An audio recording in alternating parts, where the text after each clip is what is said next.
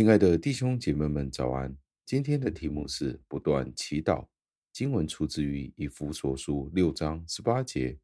经文是这样说的：借着各样的祷告和祈求，随时在圣灵里祈祷，并且要在这事上恒久警醒，为众圣徒祈求。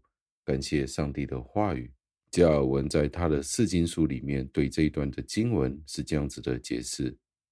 加尔文说：“我们的信心越是尽心，我们就越要呼求上帝，承认我们的救恩是在他的手里面。一切美好的事物都是来自于上帝。我们的天性是有一个惰性，我们可以看到很多时候，我们都把祷告摆放在一边。所以保罗在这里提出两个要求，就是祷告和祈求。”来表达我们不应该冷漠的来对待祷告这一件事情，而要用一种不厌倦的努力和坚持去祷告。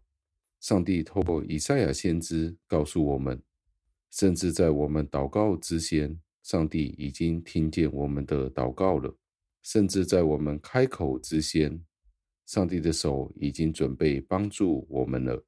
这段经文可以在以赛亚书六十五章二十四节看到。这并不是鼓励我们懒惰，而是表明上帝不会在我们呼求他之后，仍然要我们继续的等待，就好像是以为上帝不愿意帮助我们一样。为了证明这一点，上帝甚至在我们祷告之先，其实已经采取了行动。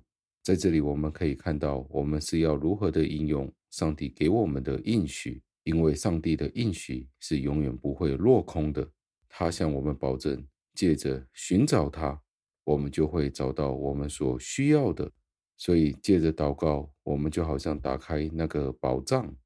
祷告就是那一把钥匙。我们必须借着祷告而打开那条宝藏的道路。我们必须借着祈祷，才可以打开那条通往宝藏的道路。到最后，让我们默想，与其长时间的去讨论祷告的重要性。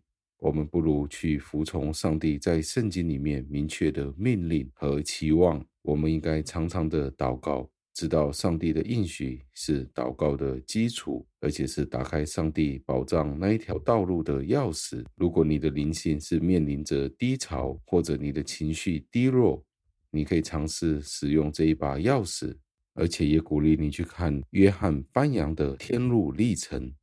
在中间的那一部分，很精彩的讲述了这个主角如何从巨人的绝望的铁炉当中逃脱。这个故事绝对可以帮助我们看到祷告的重要性。让我们一起祷告，天父上帝，我们感谢您，因为我们常常忘记了祷告和祈求，求您帮助我们，时常的提醒我们要依赖您，借着圣灵去祷告。而且是要努力的、不停的去祈求，因为这是您的吩咐，而且这也是您的命令，让我们时常不是单单只为自己祷告，也是为众圣徒祷告。求您听我们这样子的祷告，祷告交托，是奉我主耶稣基督得胜的尊名求的，阿门。